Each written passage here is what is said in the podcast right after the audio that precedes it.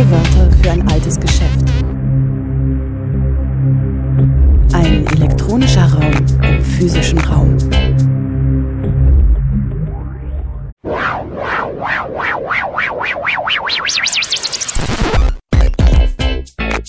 Playback.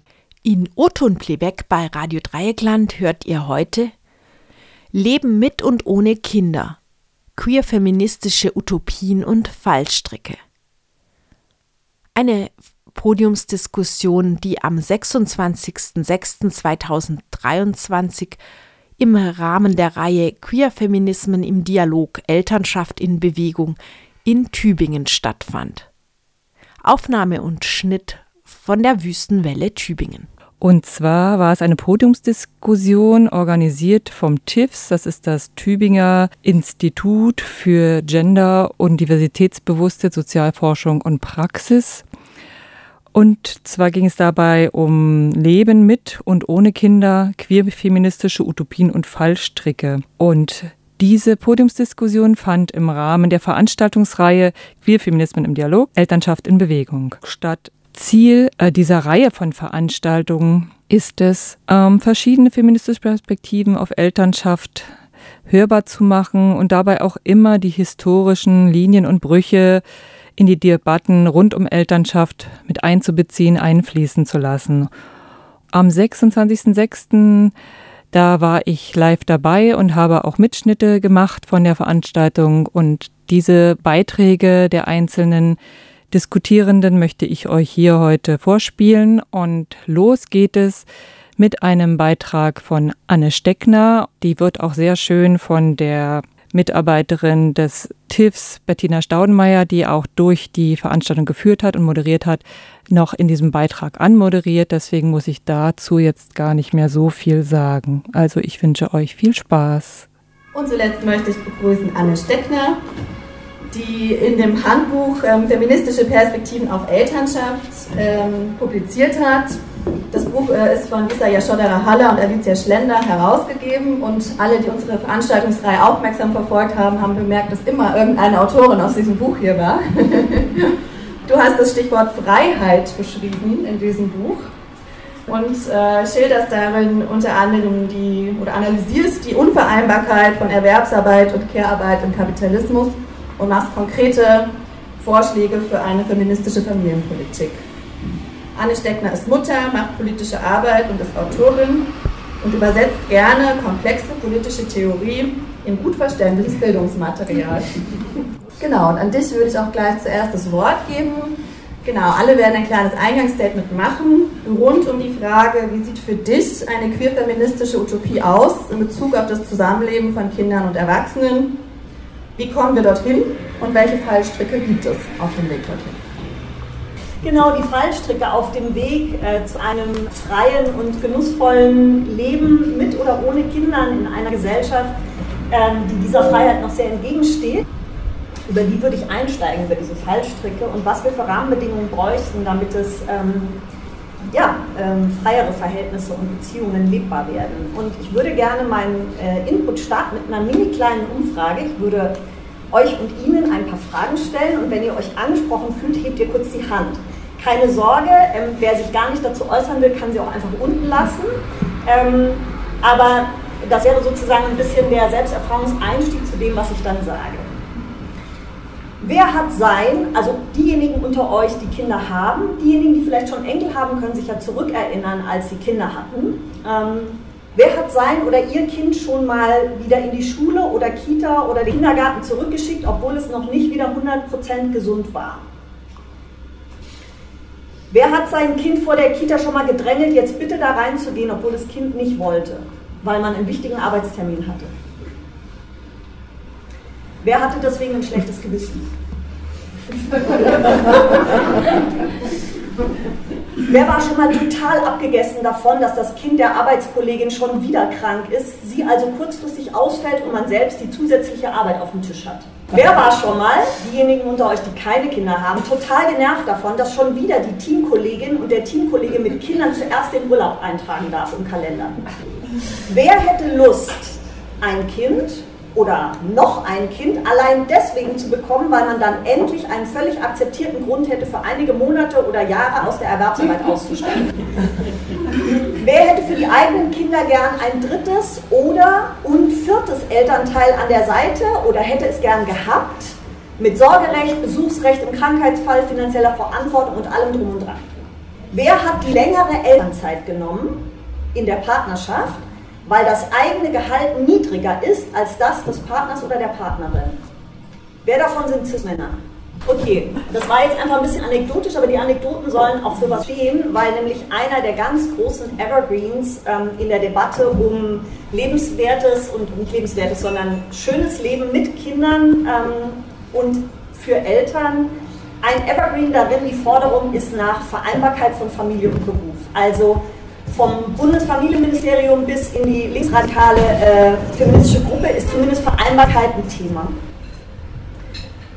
Jetzt ist es so, dass diese beiden Bereiche auch ähm, zusammengehören, die Familie und die Erwerbsarbeit, einander aber unter kapitalistischen Bedingungen total widersprechen. Das Problem, dass diese beiden Bereiche eigentlich einander total widersprechen, wird aber überhaupt nicht gesellschaftlich angegangen, sondern den Einzelnen überantwortet, bitte löse das Problem, insbesondere Frauen und queeren Menschen.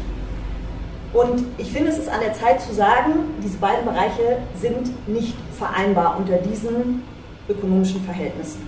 Warum nicht? Eltern zu sein, übrigens genauso auch wie Pflegende zu sein, zum Beispiel Pflegende von Angehörigen, erfordert Kraft und Zeit. Manchmal viel Zeit, vor allen Dingen flexible Zeit. Sorgebeziehungen zu Kindern bedeuten Aufmerksamkeit, Präsenz, Verbindlichkeit, die man nicht so leicht nebenbei leisten kann. Weil es um sehr grundlegende Abhängigkeiten geht. Säuglinge und Kleinkinder sind hemmungslos, unersättlich, maßlos. Sie werden krank, manchmal oft krank, dauernd krank. Und sie sind ein verlässliches Bollwerk gegen den durchgestylten Terminkalender. Lohnarbeit indes bedeutet, und ich wiederhole mich unter kapitalistischen Bedingungen, Konkurrenz und Unterordnung. Sie verlangt fremdbestimmte Verfügbarkeit, durchgehende Leistungskurve und nicht selten die Bereitschaft zu Überstunden. Menschen, die Karriere in Teilzeit machen, sind schwer zu finden. Die Debatte also um die vielbeschworene Vereinbarkeit ähm, kann auch keine Antwort darauf geben, warum bereits Einjährige einem strikt getakteten Alltag folgen müssen, damit die Eltern vereinbaren können, oft mit schlechtem Gewissen und dem Gefühl, weder dem einen noch dem anderen wirklich gerecht zu werden. Hören wir also, und das ist jetzt ein bisschen die steile äh, Thesenforderung, hören wir auf von Vereinbarkeit zu sprechen. Anerkennen wir, dass Erwerbsarbeit, also Arbeit unter kapitalistischen Bedingungen mit Sorgearbeit, nicht vereinbar ist. Streiten wir stattdessen für andere Beziehungsweisen, andere ökonomische Logiken, fürs Blaumachen, für eine Umverteilung aller Arbeiten zwischen den Geschlechtern, also nicht nur der Erwerbsarbeit aber auch für andere Arbeit. Streiten wir dafür für mehr Politik, mehr Einmischung, mehr Mitbestimmung, mehr Sorgetätigkeit, mehr kreative Tätigkeiten, mehr soziale Netzwerke. Kuscheln und eine Versammlung organisieren haben auch eine deutlich bessere CO2-Bilanz als Stahlgießen oder Elektroautos bauen. Und streiten wir für insgesamt weniger gesellschaftliche Gesamtarbeit. Also wenn ähm, zumindest für Westdeutschland das klassische Alleinernährermodell noch eine 40-Stunden-Woche zugrunde gelegt hat, in der meistens der Mann diese 40 Stunden erwerbsgearbeitet hat, dann ist die heutige Realität sozusagen das Role Model der Familien, die doppelverdienende oder das zuverdienende Modell, eher Vollzeit, sie Teilzeit. Und das sind dann 60 bis 80 Stunden Erwerbsarbeit pro Woche. Wir reden also von 20 bis 40 Stunden mehr Erwerbsarbeit in den Familien als im westdeutschen Durchschnitt vor, in der Generation meiner Eltern beispielsweise. Eine Ökonomie aber, die anstelle von Konkurrenz, von Mehrwertproduktion und Profitmaximierung die Qualität des menschlichen Lebens und die sozialen Beziehungen in den Mittelpunkt stellt, ist dann keine kapitalistische mehr. Nur das Problem ist, bis auf weiteres haben wir es ja mit dem Kapitalismus zu tun, dem alten Schlawiner. Deswegen ist es genauso wichtig, für Rahmenbedingungen zu streiten, die ein gutes Leben innerhalb dieser Verhältnisse zumindest verbessern. Und da möchte ich vier Felder anführen, auf denen sowas möglich ist. Das erste Feld betrifft die sozialen Garantien des Lebens. Und da könnte der Einstieg wirklich super pragmatisch und banal sein und wir wären noch lange nicht in einer anderen Gesellschaft. Zum Beispiel die politischen Instrumente zugunsten derjenigen einzusetzen, die am meisten verwundbar sind. Arme Menschen, prekarisierte Menschen, Alleinerziehende. Die Entwürdigung, die sie oft leben, ließe sich einfach verhindern, wenn zum Beispiel für alle Familien gelte, jedes Kind ist gleich viel wert und deswegen dürfen Elterngeld, Kindergeld und Unterhaltsvorschuss auf keinen Fall mit Hartz IV verrechnet werden. Ganz simpel, ganz klein. Warum nicht anstelle des elitären Elterngeldes, das sich für die meisten Niedrigverdienenden überhaupt nicht lohnt, weswegen in der Elterngeldstatistik beispielsweise Paketbotinnen oder Pflegekräfte seltener auftauchen als Architekten und Ingenieurinnen? Warum also nicht zum Beispiel statt des elitären Elterngeldes ein vom bisherigen Einkommen völlig unabhängiges Elterngehalt?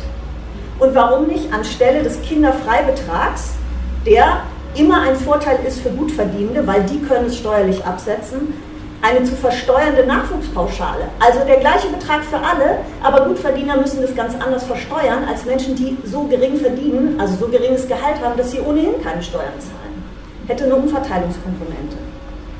Und ganz wichtig, die soziale Absicherung der Menschen müsste entkoppelt sein von dem Familienarrangement durch eine individuelle Absicherung aller Familienangehörigen über öffentliche Sicherungssysteme. Das unterste Netz könnte eine armutsfeste Mindestgarantie sein, ohne Bedingungen, ohne Sanktionen. Darauf aufbauend wäre jeder Mensch individuell gegen die zentralen Risiken des Lebens versichert. Unfall, Krankheit, Erwerbslosigkeit, Pflegebedürftigkeit und zwar als volle Versicherung, nicht als Teilkasko. Nur so ließen sich ökonomische Abhängigkeiten innerhalb der Familie lösen Überkommene Konzepte wie die Bedarfsgemeinschaft, Familienmitversicherung und Ehegattensplitting sind genau das, was sie sind. Überreste des überkommenen Alleinernährermodells, moderne Fesseln vor allen Dingen für Frauen und queere Personen. Und sie fördern nicht nur Abhängigkeiten, sondern damit auch traditionelle Rollenaufteilungen. Und bei den jeweiligen Rentenansprüchen könnte man die Sorgearbeit viel stärker gewichten als bisher. Ein zweites Feld wäre das öffentlich. Individuelle Geldtransfers, von denen ich eben gesprochen habe, sind allein nicht genug. Der politische Fluchtpunkt einer Perspektive für Familien muss das Öffentliche bleiben. Kinder müssen sich entfalten können, ohne dass ihre Eltern beim Marathon auf der Suche nach einem Kitaplatz zusammenbrechen. Beitragsfreie Ganztagsbetreuung muss etwas anderes sein als ein überforderter Kinderabstellplatz.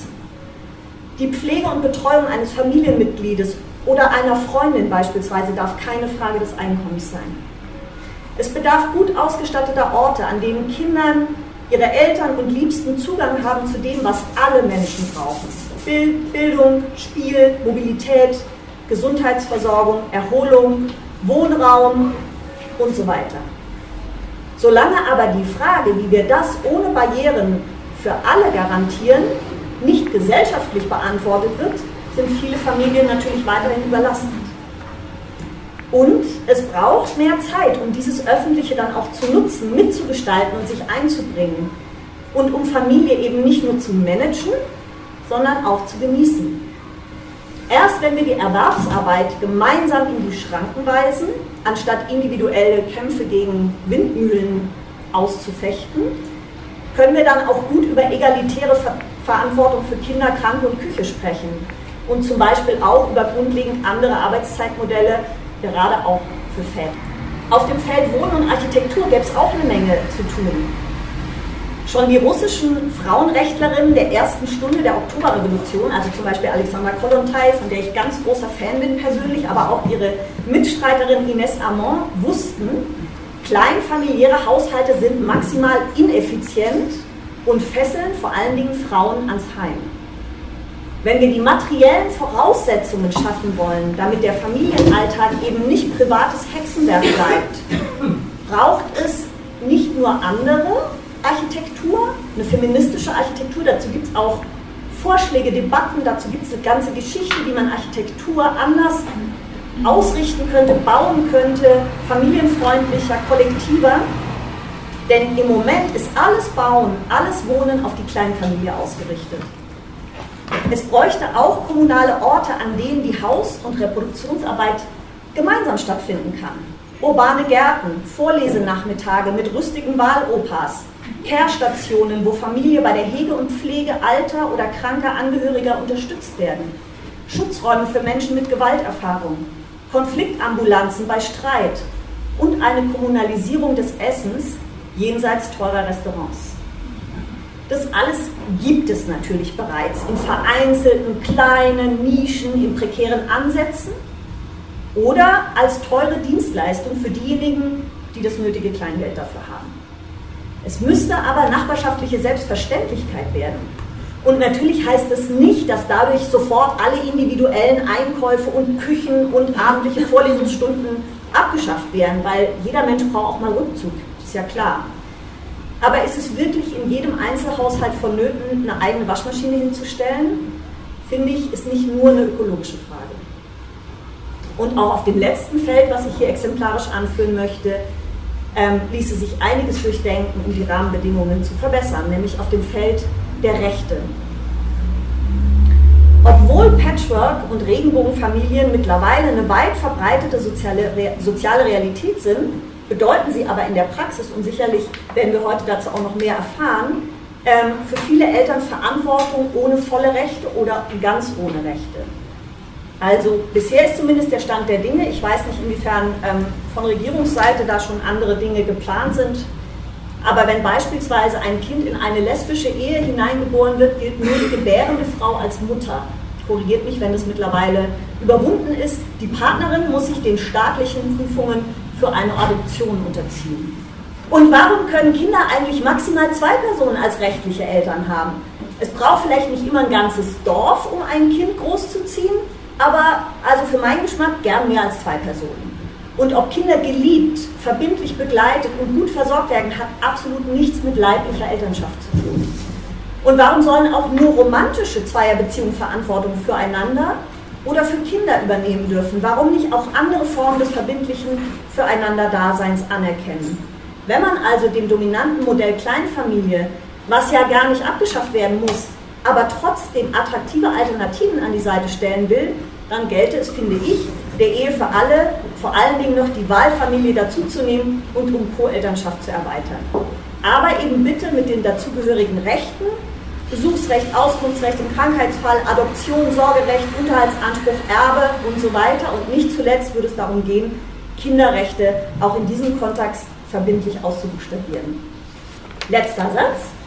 Anstelle der häufig überfrachteten, wenn auch sozusagen hochidealisierten Kleinfamilie könnten sich auch Netze aus freundschaftlichen Verwandten oder familiären Freundinnen bilden. Und diese kollektiven Netze können die Einzelnen von der Unfreiheit befreien, im Kapitalismus das Unvereinbare immer wieder aufs Neue unter einen zu kriegen.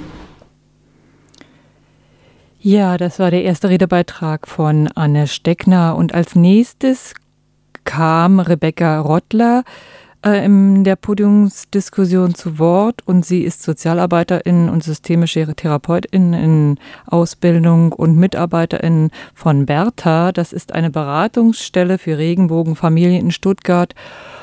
Und sie legt ihren Schwerpunkt, wie sie auch gleich sagen wird, auf die queere Beratungsarbeit und die queeren Aspekte. Als Sozialarbeiterin in einer Beratungsstelle für Regenbogenfamilien, Bertha, du hast es vorhin schon gesagt, habe ich mich jetzt vor allem auf das Queer in queerfeministisch konzentriert. Und bevor ich da so ein bisschen ja, in die Utopie gehen möchte, würde ich gern tatsächlich zuallererst auf einen Schritt zurückgehen. Denn gerade äh, in der queeren oder in der LSBTQ-Community hatten und haben ja auch Begriffe wie Familie, Mutter, Kinder auch schon immer andere Bedeutungen gehabt als die in der biologischen Kernfamilie. Denn queere Personen haben sich schon früh in sogenannten Wahlfamilien oder Chosen Families zusammengetan. In Deutschland kam es vor allem zur Zeit der AIDS-Pandemie, als eben Wohngemeinschaften und Zusammenbände von lesbischen, trans- und schwulen Personen gegründet wurden, um sich zum einen Sorge- und Pflegearbeiten zu teilen und sich aber auch einfach füreinander ähm, verantwortlich zu fühlen, emotional, finanziell. Einige Ihnen werden vielleicht auch die Serie Pose oder die Doku Paris is Burning dort wird sehr eindrücklich und wie ich finde sehr, sehr beeindruckend eben gezeigt, wie vor allem Queers und Transpersonen of Color aus der sogenannten Ballroom Culture, vor allem in New York, in sogenannten Häusern zusammenleben Und sogenannte Väter und Mütter, das sind dann vor allem die älteren Personen in der Szene gewesen, haben Verantwortung für ihre Kinder, die jüngeren oder neueren Personen in der Szene übernommen. Und so wurden familiäre Netzwerke schon ganz früh auch außerhalb der biologischen Ursprungsfamilie gegründet. Und ich möchte es überhaupt gar nicht überromantisieren. Es war für Queers, gerade für Queers of Color, eine Zeit, in der wenig bis keine Rechte herrschten und dem täglich äh, trans- und queerfeindliche und zum Teil eben auch rassistische Angriffe die Realität war. Aber trotzdem mag ich diese Idee der Verantwortungs- und Wahlgemeinschaft. Und wenn wir jetzt mal so den Schritt ja, zu heute gehen, mittlerweile dürfen zumindest bei uns ähm, ja, gleichgeschlechtliche und queere Paare heiraten, Pflegekinder aufnehmen, adoptieren, reproduktionsmedizinische Möglichkeiten nutzen, um biologische Kinder zu bekommen. Und zumindest ein Teil der Gesellschaft ist mittlerweile auch klar, dass es nicht nur Frauen sind, die schwanger werden können. Und so gibt es auch hier nicht mehr diese Not, äh, sich mit anderen Personen zusammenzutun. Ich habe das Gefühl, dass Regenbogenfamilien, und so erlebe ich es auch in der Beratungsarbeit, immer mehr im Alltag ankommen.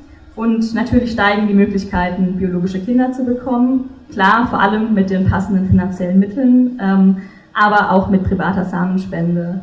Und das führt äh, auch dazu, dass ja, auch die Gesellschaft und dass Eltern und Großeltern äh, von queeren Kindern und Enkeln mitbekommen, dass es die Möglichkeit gibt, Familie zu gründen. Dadurch wächst der Druck tatsächlich als queeres Paar in diese Norm zu passen, Kinder zu bekommen. Ein Druck, den bislang am Anfang eher die weiße hetero Mittelschichtsfrau äh, zu spüren bekommen hat. Ich finde, da ähm, gibt es ganz interessante Studien dazu. Ich habe eine mitgebracht aus den USA, ähm, die zeigen, wie tatsächlich die Anerkennung von cis-Frauenpaaren steigen wenn eine der Partnerinnen ein leibliches Kind geboren hat. Ich könnte mir vorstellen, dass die Studie ganz, ganz anders, nämlich sehr viel negativer ausgefallen wäre, wenn sie auch Trans- äh, oder Männerpaare berücksichtigt hätte. Aber trotzdem finde ich das eine super spannende Tendenz, wie die Anwesenheit von biologischen Kindern in einer gleichgeschlechtlichen Beziehung oder eben in einer Beziehung von cis-Frauenpaaren dazu führt, dass eine Beziehung zwischen zwei Frauen legitimiert wird und sozusagen in eine Norm passt. Und manchmal frage ich mich, ob mit all diesen großartigen und wichtigen Möglichkeiten und Rechten, die es mittlerweile mehr mal weniger für queere Personen gibt und eben auch Chancen von queeren Personen, sich nicht auch der Familienbegriff tatsächlich verengt hat. Weg von der Wahlgemeinschaft hin zu biologischer Elternschaft mit eben zwei Elternteilen. Und für mich bedeutet eine queerfeministische Elternschaft oder auch eine queerfeministische Utopie, dass wir Regenbogenfamilie oder nicht wieder weg von diesem starren Bild kommen. Ich sehe trotzdem auf dem Weg zur Utopie Regenbogenfamilie als Chance. Ich finde auch nicht, dass wir Queers die, Arbeit, die ganze Arbeit und irgendwie die Vorbildfunktion übernehmen sollen oder müssen, aber trotzdem sehe ich einfach Regenbogenfamilie als Chance, ähm, ja, auch Familie äh, gleichberechtigter zu leben.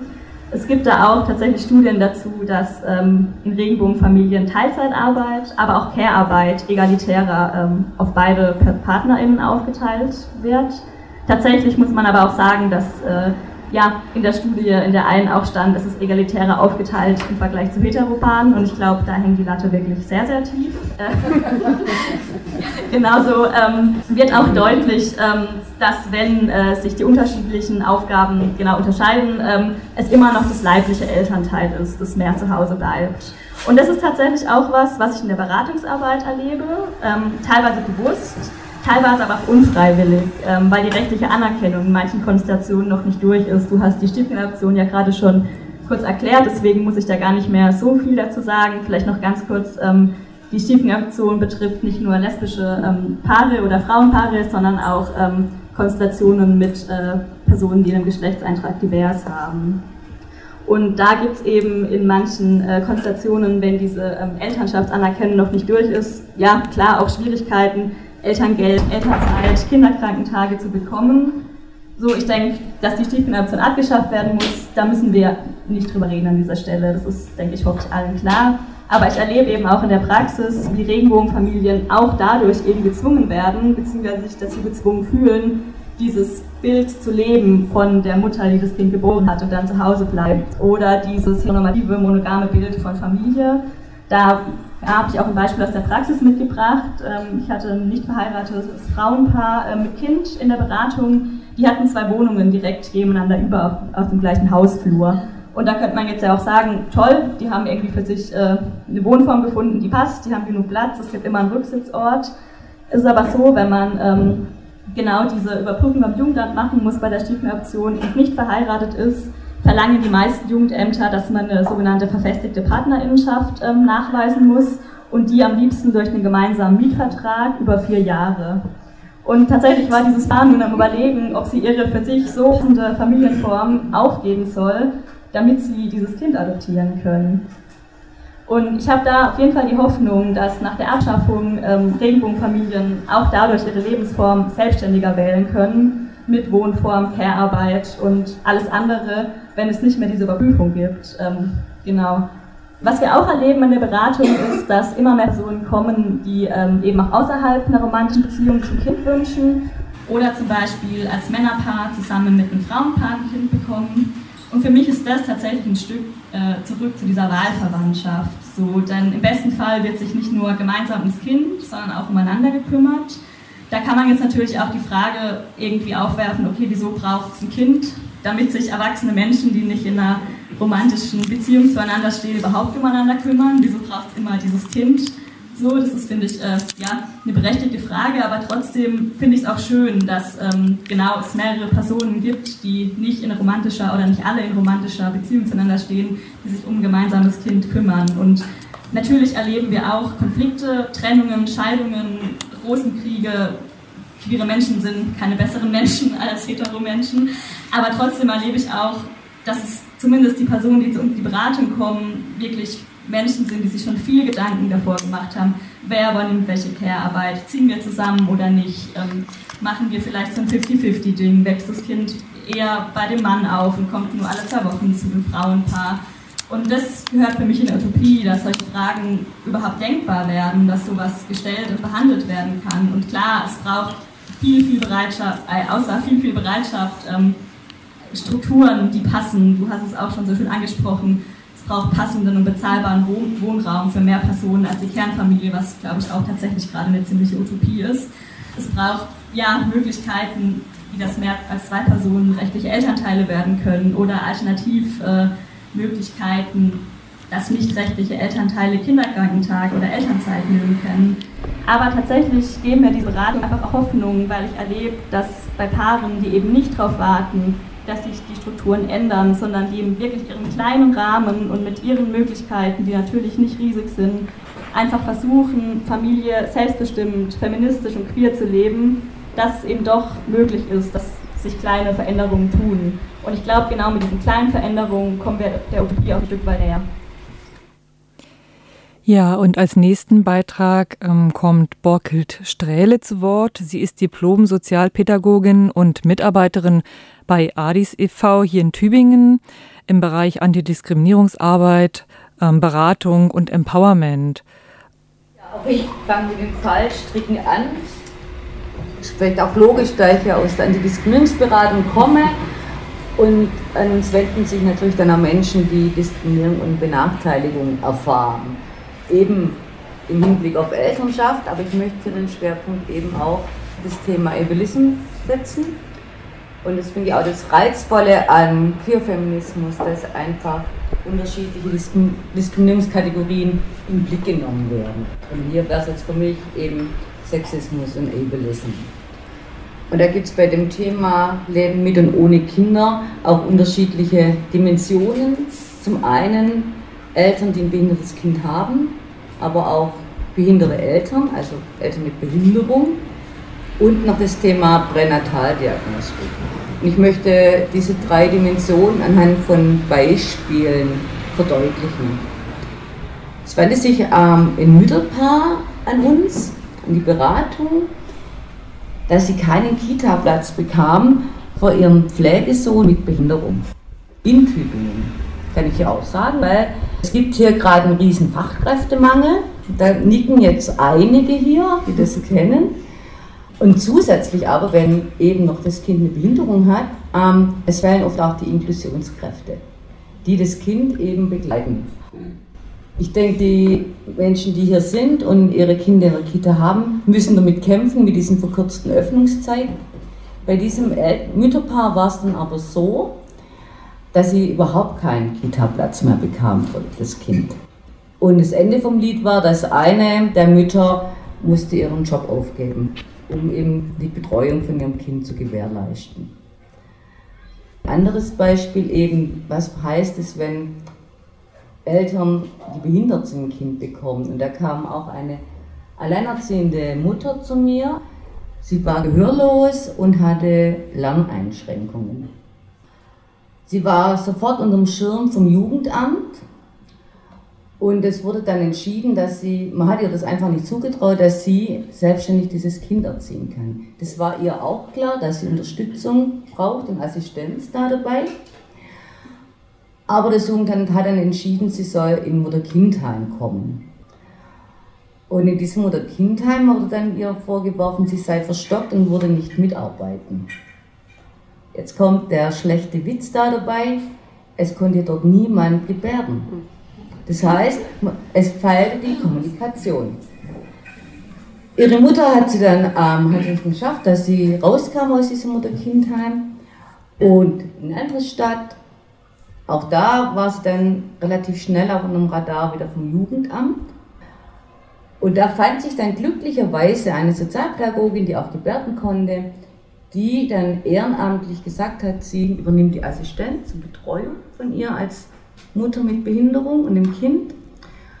Das war aber dem Jugendamt wieder zu wenig. Da gab es dann auch Streit zwischen Kostenträgern. Das kommt dann immer dazu bei Behinderung, wenn man so abhängig ist von öffentlichen Geldern. Und das Ende vom Lied war dann da. Das Kind, sie war da, die Tochter war da vielleicht so anderthalb, zwei Jahre alt Arm wurde ihr weggenommen. War so eine akute Kindeswohlgefährdung, stand plötzlich im Raum, völlig unverständlich. Ich habe es ja auch zusammen mit ihrer Tochter erlebt, fand ja das toll gemacht. Und dieses Kind kam dann innerhalb von zwei Monaten zu drei unterschiedlichen Pflegefamilien. Da hat dann selbst der Richter gesagt, jetzt reicht's. Und das Kind kam wieder zurück zu ihr. Und jetzt wurde glücklicherweise eine Familienhilfe gefunden, die auch gebärden kann. Aber das zeigt, dass oft auch ähm, staatliche Stellen, die dafür zuständig sind, oft ihre ganz eigene Bilder und Vorteile haben zu Menschen mit Behinderung. Und dass es da oftmals nicht darum geht, was möchte die Person und was sind ihre Bedarfe, weil die wissen am meisten, am besten, was für sie gut ist und was sie brauchen an Unterstützung. Und deshalb gibt es auch in der Behindertenbewegung eben den Slogan, nicht über uns, nur mit uns. Aber leider wird das nicht immer eingehalten. Anderes Beispiel, das ich noch bringen möchte, bei einer Podiumsdiskussion hat meine schwangere Podiumsteilnehmerin gesagt mit Spastik, ähm, sie hoffe, dass, kind, dass ihr Kind auch mit einer Spastik auf die Welt kommen wird. Weil das Kind wird sie dann viel besser verstehen, sie hätten die gleiche Lebenserfahrung.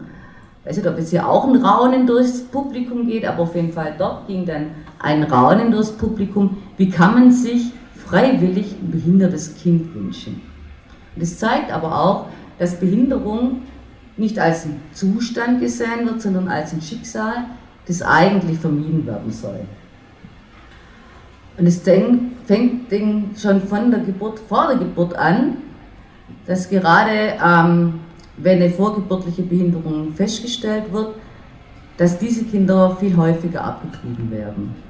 Und es zeigt dann eben auch die ableistischen Strukturen, die schon vor der Geburt beginnen. Aber ich möchte jetzt auch ein bisschen zur Utopie kommen.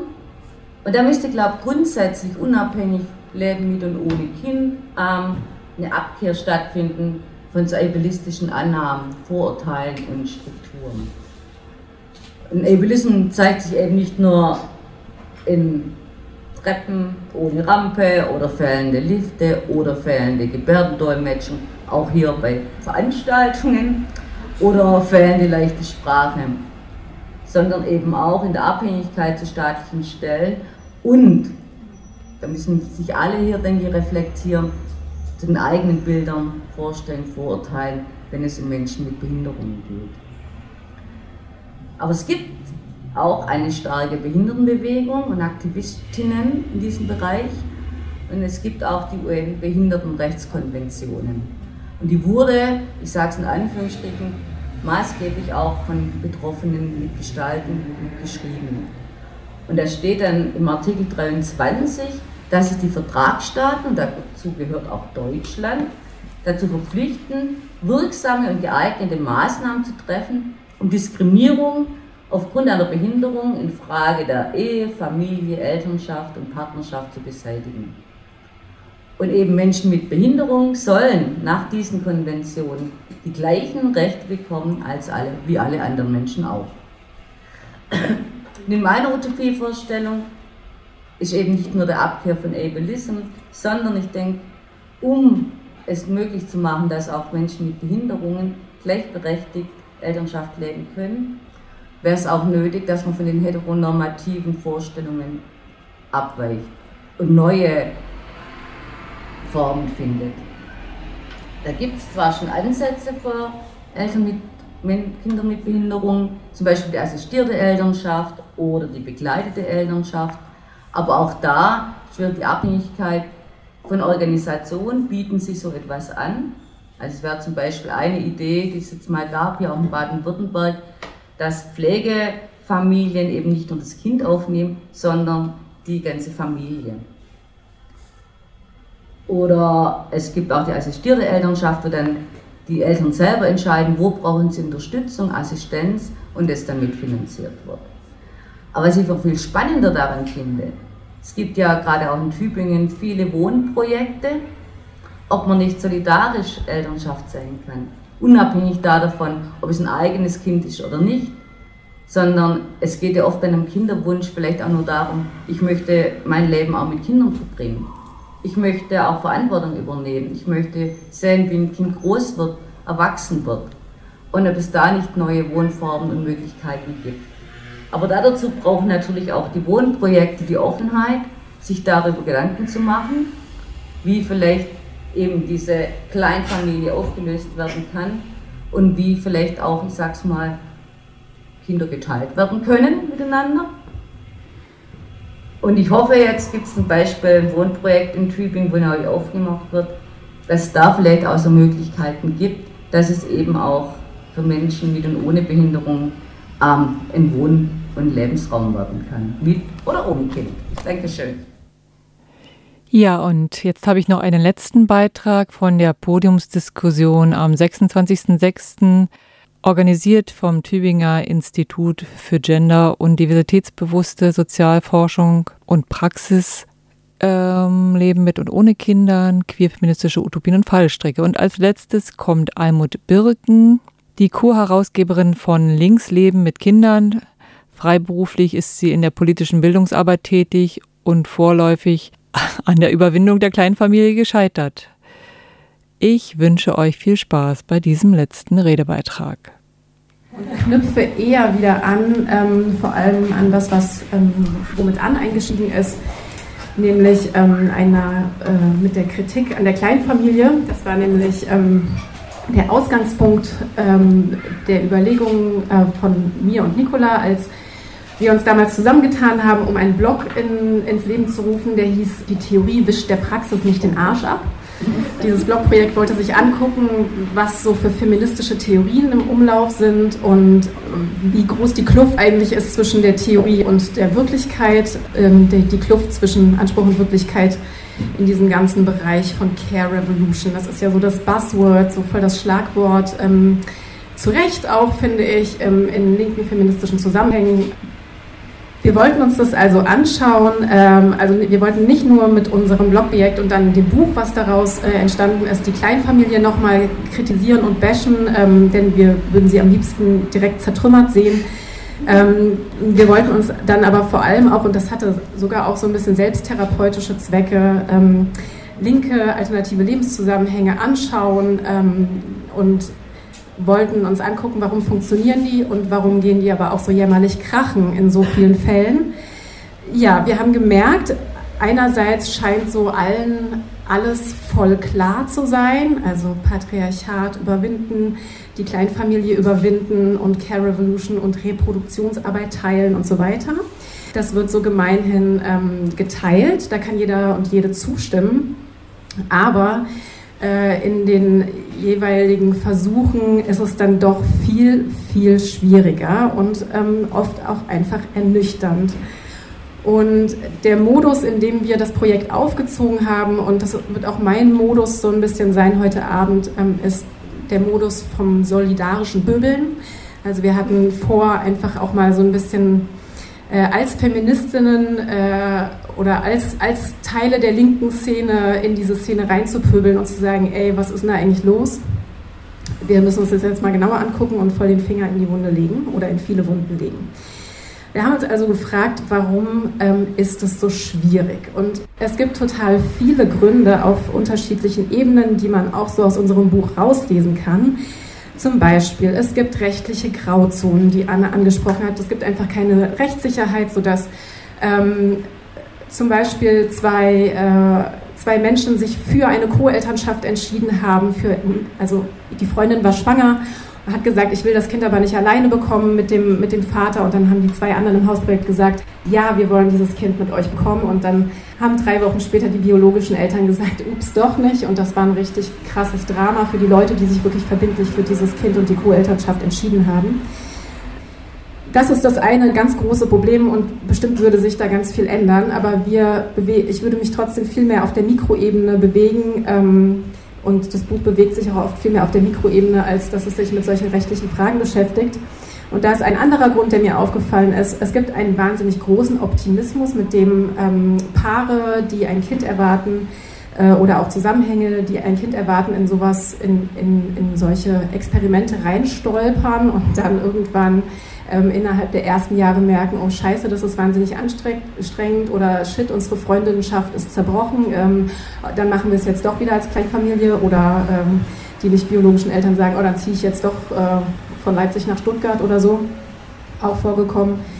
Es gibt ganz sicher große Zeitnot und Platzmangel, was Anne angesprochen hat und auch Rebecca. Ähm, es gibt eine Art Ellenbogensituation, zumindest nehme ich das oft so wahr, dass eine vierköpfige Familie nicht einfach so in einem Hausprojekt unterkommen kann, weil es dafür einfach, also oft ist mal so ein Zimmer frei oder zwei Zimmer und dann können halt kinderlose Menschen da ganz gut irgendwie so einsteigen und reinflowen, aber als eine Familie kommt man nicht so leicht in einem Hausprojekt unter. Also in Leipzig zumindest sind diese Zeiten, ähm, neigen sich eher dem Ende.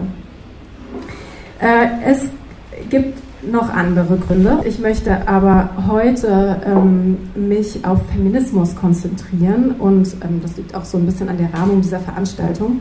Und erstmal möchte ich nochmal ein Hoch auf den Feminismus äh, aussprechen, denn ähm, diese ganzen ähm, Fortschritte, die erkämpft wurden, die wurden ja aus feministischer Sicht erkämpft. Diese ganzen Utopien, auch die in unserem Buch beschrieben werden, die versucht werden, das ist nur möglich, ähm, weil der Feminismus das erkämpft hat der Feminismus, den gibt es natürlich nicht. Also ich meine damit immer die Menschen, die sich dafür eingesetzt haben.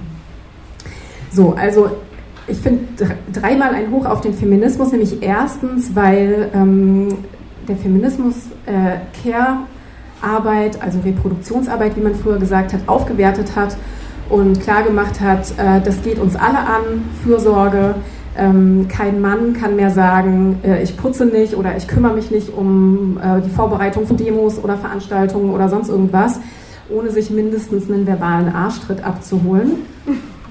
Zweitens ein Hoch auf den Feminismus, weil ähm, äh, inzwischen äh, viele Väter viel emanzipierter sind, die dürfen ihre Vaterschaft leben und tun das oft auch gerne, ganz auch stinknormale, nicht linke Väter. Und ich finde, das ist ein krasser Fortschritt, dass viele Kinder inzwischen auch mit ihren Vätern aufwachsen, darüber hinaus, dass die Väter die Kohle anschaffen.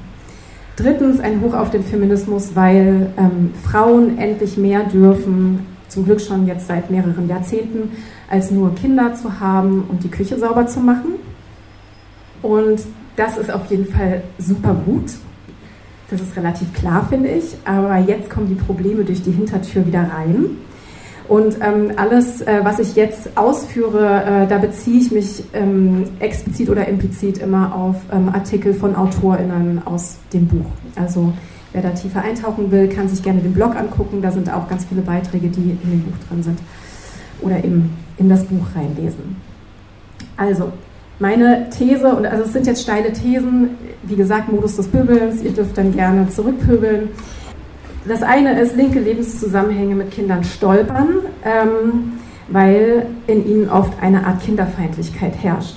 Ähm, das ist vielleicht ein Stolpern über den Radikalfeminismus ähm, aus den 60er, 70er Jahren, der uns vielleicht das Erbe heute hinterlassen hat, zu sagen, okay, wir haben mindestens ein ambivalentes Verhältnis zu, Kinder, äh, zu Kindern. Äh, es gibt super gute Gründe, keine Kinder zu kriegen. Frauen sollten sich bitte verweigern, äh, Gebärmaschinen zu sein und als Hausfrauen dann das Patriarchat zu stützen. Und wenn man keine Kinder hat, ist man auf jeden Fall auf der sicheren Seite. In der linken Szene gibt es auf jeden Fall diese Art von Kinderfeindlichkeit oder also Ambivalenz zu Kindern. Ich empfinde das als sehr stark und viele Autorinnen in dem Buch eben auch. Äh, mir sind schon Sprüche ähm, untergekommen, wie zum Beispiel, Kinder finde ich jetzt auch nicht so cool. Jetzt könnte man mal Kinder ersetzen mit dem Wort Lesben oder Behinderte. Dann hieße der Satz Behinderte finde ich jetzt auch nicht so cool. Ich, also daran merkt man dann, finde ich, dass der Satz so überhaupt nicht geht. Aber wenn man das mit dem Wort Kinder sagt, dann geht das irgendwie echt einigen Leuten so über die Lippen. Dann beschreiben Autorinnen, ähm, dass Kinder nicht mal nach ähm, Minimalstandards der Kommunikation für MitbewohnerInnen behandelt werden. Also ähm, möchte ich eine Stelle gerne vorlesen. Miriam schreibt, mühevoll war es, sich mit den anderen Erwachsenen über Kinder im Haus auszutauschen, in einem großen Hausprojekt. Dabei fing das Zusammenleben gut an. Viele Erwachsene sprachen Kinder direkt an, anstatt mit deren Eltern über die Kinder zu reden. Sie taten das mit einer gewissen Entschlossenheit, die mir gegenüber die Forderung einbezog, mich nicht einzumischen. Das beschränkte meine elterliche Verantwortungsallmacht. Es stärkte die Kinder als eigenständige Personen. Das war fantastisch. Und gleichzeitig gab es Erwachsene, die gar nicht mit Kindern sprachen. Ich hatte das zuerst nicht bemerkt und nun empörte es mich. Zwar haben Kinder keinen Anspruch darauf, dass sich jede, jeder um sie kümmert, so argumentierte ich, Sie dürfen aber jene Mindestkommunikation erwarten, wie sie zwischen allen anderen MitbewohnerInnen im Haus stattfindet. Diesen Blick auf Kinder als MitbewohnerInnen konnte ich mit der Zeit durchsetzen. Ein anderer Vater beschreibt, ähm, dass Erwachsene im Haus sich nicht die Mühe gemacht haben und sich nicht die Zeit nehmen wollten, mit dem Kind wirklich eine Beziehung aufzubauen, aber sehr gerne miterziehen wollten, zum Beispiel indem sie politisch die Welt erklärten oder mal eben äh, Süßigkeiten zusteckten, um sich die Gunst des Kindes so ein bisschen zu sichern. Das hat ihn sehr enttäuscht. Ich glaube, das ist ein großes Feld, ähm, diese Kinderfeindlichkeit, und das ist ja kein Spezifikum der linken Szene, sondern ähm, Adultismus, wie das inzwischen auch benannt wird, ist ja verbreitet in der Gesellschaft. Das heißt, Kinder sind voll vielen Zumutungen ausgesetzt im Alltag, werden nicht ernst genommen, werden scheiße behandelt, man redet über sie, selten mit ihnen. Ähm, und das ist aber auch gerade für die linke Szene, die ansonsten gegen jede Form von Diskriminierung ist, auf jeden Fall noch ein großes Lernfeld, um das mal so ähm, milde zu formulieren. Der zweite Punkt, würde ich sagen, ist das Stolpern über den Queer-Feminismus, äh, der einem auch ganz schön auf die Füße fallen kann in alternativen Lebenszusammenhängen. Wenn man Eltern wird, können Männer nur profitieren. Es gibt ein großes Ja zu emanzipierter Vaterschaft. Eine Autorin sagt, engagierte Vaterschaft wirkt subversiv, engagierte Mutterschaft hingegen reaktionär. Mütter hingegen erleben eine krasse Ambivalenz ähm, und können eigentlich nur alles falsch machen, weil die feministischen Credits auf einmal auf dem Spiel stehen, wenn man Mutter wird. Es gibt drei Punkte zu erwähnen. Das eine ist, man darf bloß nicht zu doll Mutter sein. Es gibt einen großen inneren Druck, sich zu distanzieren, also von, dem, von der eigenen Mutterschaft aber auch von den eigenen Kindern. Ich kenne das bei mir auch oft zu sagen, wow, es ist wieder anstrengend mit meinen Kindern, wow, bin ich übernächtigt, hu, das ist ein schweres Los und so weiter und so fort. Es geht mir nicht so leicht, über die Lippen zu sagen, ich bin wirklich gerne Mutter und ich liebe meine Kinder aus ganzem Herzen. Der zweite Punkt neben dem nicht zu dolle Mutter sein ist, man sollte lieber nicht zu doll schwanger sein. Ähm, da gibt es schmerzhafte Berichte von Frauen, die unglaublich damit hadern, auf einmal ihren ähm, schwangeren Körper zu erleben, ähm, die sehr schmerzhafte Prozesse durchmachen in ihren ähm, Wohnprojekten und Kommunen, wo ähm, aus queer-feministischen Argumentationen äh, Schwangerschaften irgendwie dann doch nicht so richtig willkommen sind. Also da hat man einmal den Radikalfeminismus gegen sich, weil man soll keine Gebärmaschine sein, was soll das, dass man jetzt Kinder kriegt. Dann hat man ein bisschen auch den Queerfeminismus gegen sich, weil auf einmal sich der Körper so in den Vordergrund schiebt. Und ich glaube, das ist oft auch gar nicht so doll von außen, sondern ist auch viel in den Frauen drin, ähm, die so viel Zeit damit verbracht haben, auch zu Recht zu dekonstruieren, also Körperlichkeit zu dekonstruieren ähm, und so weiter. Und plötzlich ähm, ist es aber so präsent, dass es einen, glaube ich, in ganz schöne Verwirrung stürzen kann. Ähm, die, die dritte Ambivalenz oder also das, wo die feministischen Credits auf dem Spiel stehen, ist, dass man möglichst kein Heteropaar sein soll. Ähm, es gibt eine Frau, die Comics äh, zeichnet, Helene, und der Comic ist auf dem Blog, der heißt das Kleinfamilienmonster, und Helene malt und beschreibt, wie sie ähm, bis fast zum nervlichen Zusammenbruch versucht hat, das LAT-Modell zu leben, also Living Apart Together. Sie hat in einer Liebesbeziehung ein Kind, lebt äh, mit ihrem Freund aber getrennt, er in einem Hausprojekt, sie in einem Hausprojekt. Und das war einfach so verdammt anstrengend, weil für zwei Haushalte eingekauft werden musste und so weiter und so fort. Und irgendwann sind sie erschöpft in die Dreizimmerwohnung gezogen, waren also eine Kleinfamilie. Und Helene ähm, hatte einfach eine schwere Zeit, das irgendwie auch anzuerkennen. Und das ist eigentlich scheiße, dass man sich so schlecht damit fühlt, dann vor allem als Mutter am Ende wieder in der Kleinfamilie zu landen, weil es anders irgendwie nicht geklappt hat. Also, am Ende sieht es irgendwie so aus, es sind Mütter gegen Kinder und man kann sich fragen, welche Schuld hättest du gerne? Willst du eine miese, Mutter sein, aber eine emanzipierte Frau, die auf ihre Autonomie pocht? Oder willst du eine zugewandte Mutter sein, die ihre Kinder emanzipiert erzieht, aber dann auf dein Leben verzichten? Das ist natürlich voll das falsche Dilemma und das hat mit den kapitalistischen Vorzeichen zu tun, mit Zeitknappheit, mit Ressourcenknappheit und so weiter und so fort und der Tatsache, dass wir aber auch in so einer ähm, Fiktion von Autonomie leben. Ähm, also gerade in, Link, in der linken Szene gibt es so das Ideal der Jugendlichkeit, Politaktivismus bis zum Umfallen und so weiter. Und so ähm, die Vorstellung, dass man, ähm, dass man super autonom ist und ungebunden und frei. Und diese, diese Freiheitsvorstellung ist einfach überhaupt nicht damit vereinbar verbindlich ähm, Verantwortung zu übernehmen für Kinder, denn Kinder brauchen unbedingte, ähm, absolute Verbindlichkeit äh, von Fürsorgepersonen. Das kann, also da muss ja einfach immer jemand da sein. Die sind auf Gedeih und Verderb darauf angewiesen. Deswegen war ähm, Nikolas Fazit, ähm, dass man nicht zuerst die Kleinfamilie zerschlagen sollte, sondern vor allem erstmal den Ball flach halten sollte und, und sagen sollte, wir üben jetzt mal Solidarität in Form von ähm, ja, äh, sich mehr auf Kinder beziehen, die Mindestkommunikationsstandards einhalten ähm, oder überhaupt erst erreichen in Hausprojekten und so weiter und so fort. Und wenn man das erreicht hat, hat man schon sehr, sehr viel gewonnen. Jedenfalls sollte man nicht darauf abziehen, zuerst die Kleinfamilie zu zerschlagen, weil dann eine Form von Bindungslosigkeit entsteht, die niemandem gut tut. Leben mit und ohne Kinder, queerfeministische Utopien und Fallstricke. Das war der Mitschnitt einer Podiumsdiskussion am 26. Juni 2023 in Tübingen im Rahmen der Reihe Queerfeminismen im Dialog Elternschaft in Bewegung. Aufnahme und Schnitt stammen von der Redaktionsgruppe Fem Rasant von der Wüstenwelle Tübingen.